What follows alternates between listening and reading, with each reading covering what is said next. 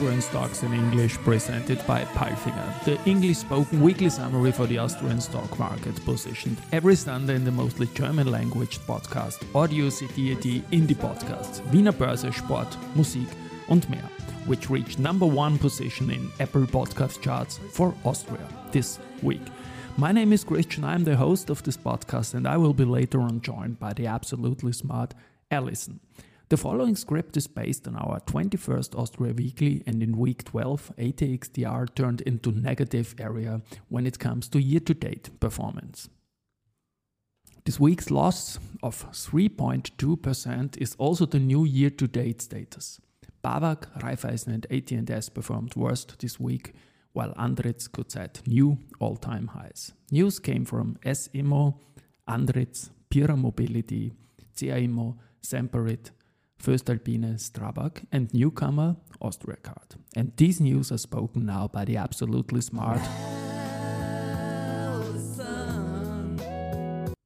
Thank you, Christian, for calling me absolutely smart. And these were the news of week 12. Monday, S Immo, real estate company S Immo announced further progress regarding its ongoing sales program for residential and commercial properties in Germany. The company has signed an agreement for the sale of 41 properties in Berlin consisting of roughly 1,300 residential and commercial units with over 100,000 meters to the power of 2 of rental area. See in September 2022, S IMMO so far has signed sales contracts in Germany for 152 properties with a total volume of around 570 million euros. S IMMO continues to deliver on our plan to sell lower yielding assets in Germany and reinvest in higher yielding office assets in the C region, said Herwig Teufelsdorfer, member of the management board. In this process, we benefit from the high quality of our assets, which continue to attract a diverse range of buyers. German assets currently under consideration for disposal by S IMMO exceed 500 million euros.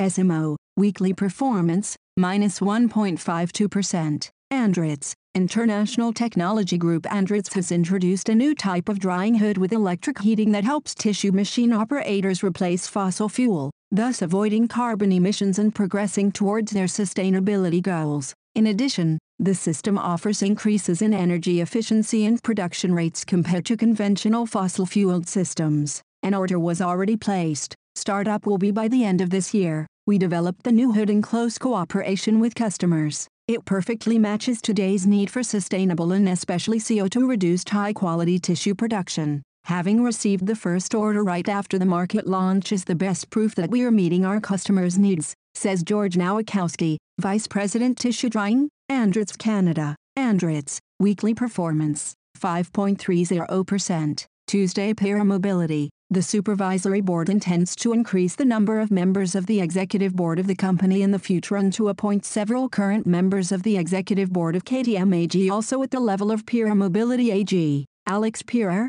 Florian Kecht, Florian Bergut and Rudolf Wiesbeck shall be appointed as new members of the executive board of Pierer Mobility AG. In line with the long-term strategic orientation of the company, the supervisory board has prematurely extended the executive board mandate of CEO Stefan Pierer, which was supposed to end on December 31, 2023, until the end of 2025 and the mandates of Victor Sigl and Hubert Trunkenpolz until the end of 2027. Further, Friedrich Roithner, CFO of the company, has announced his intention to resign from the executive board with effect from the end of the 26th annual general meeting. He is to be succeeded as CFO by Victor Sigl, who is already a member of the company's executive board. Friedrich Roithner will stand for election to the supervisory board at the 26th annual general meeting. Pierer Mobility, weekly performance, 0.89%. CA Immo, the supervisory board of real estate company CA Immo and the chairwoman of the management board,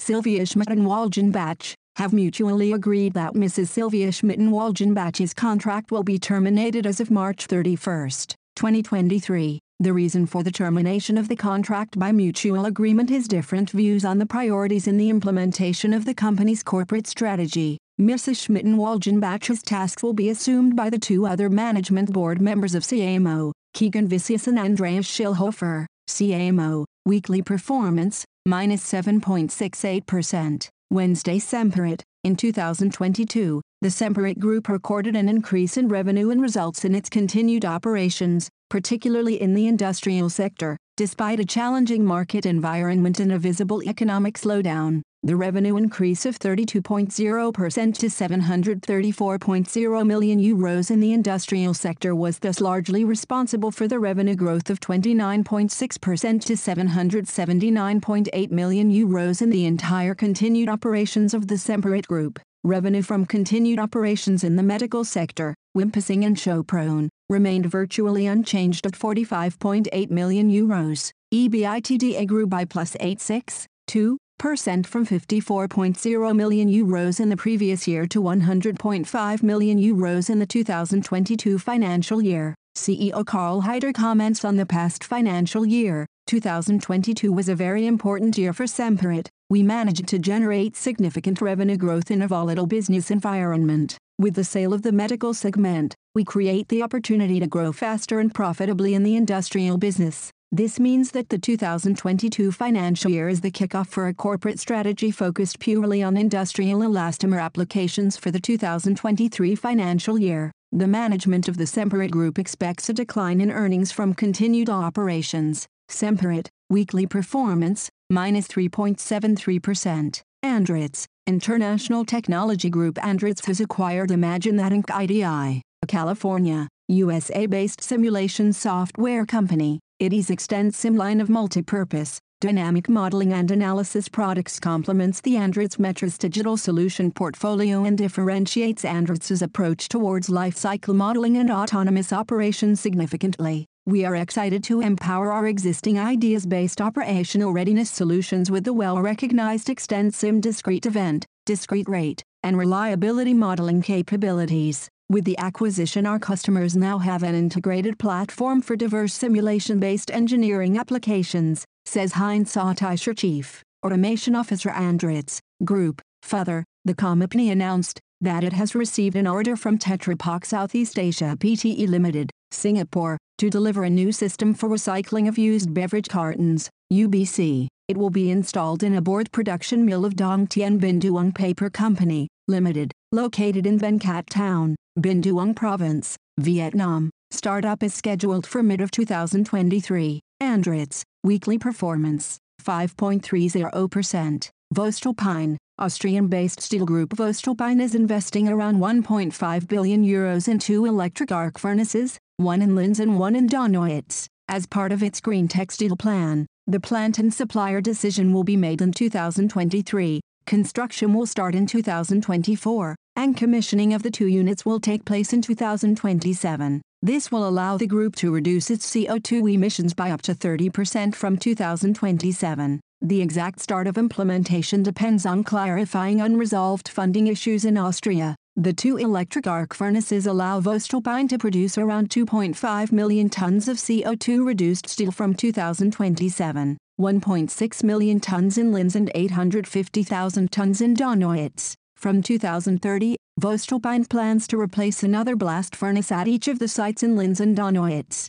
Financing for the preparatory work is already covered by the approved investment sum, but the core units are still subject to approval Voestalpine. Weekly performance, minus 4.25%. Thursday Strabag, Strabag, Austria's largest construction company, and Rail Cargo Group, Europe's leading rail logistics provider, are pooling their resources to provide housing for people affected by February's earthquakes in Adıyaman province of southeastern Turkey. One month later, the situation in the region remains extremely critical. After the quakes Adıyaman is now also affected by the heavy rains and floods of the last days. Several million people are in urgent need of housing, food, medicine and hygiene products. One of the biggest challenges is getting the supplies to where they are needed. Strabag, weekly performance, minus 2.66%. CA Immo, Austrian-based real estate company CA Immo held its ground in a challenging market environment in the 2022 business year. Rental income increased by 6.3% to 213 euros and 80 cents meters.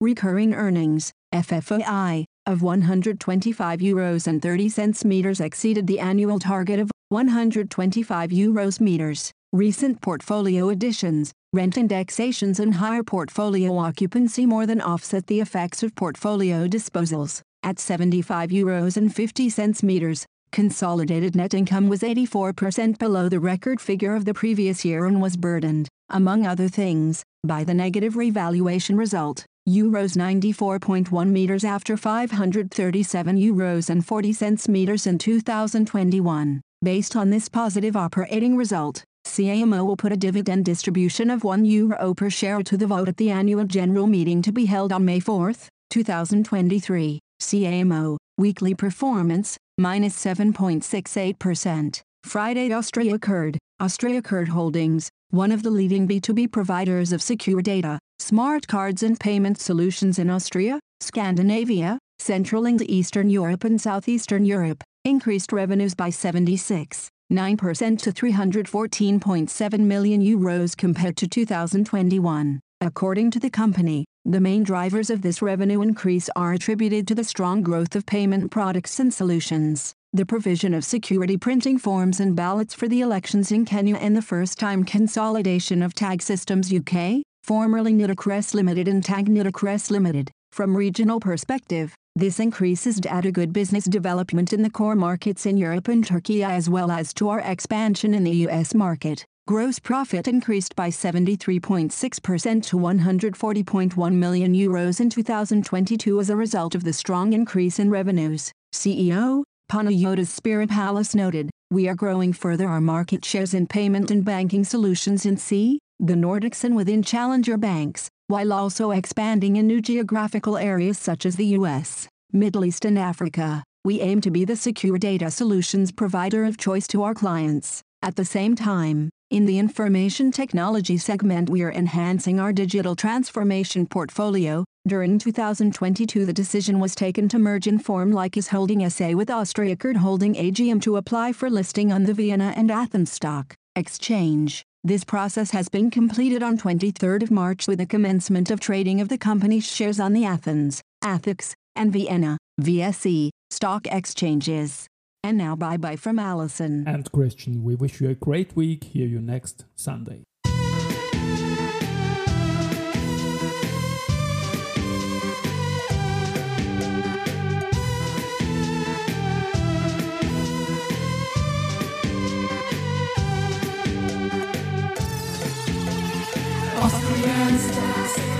English.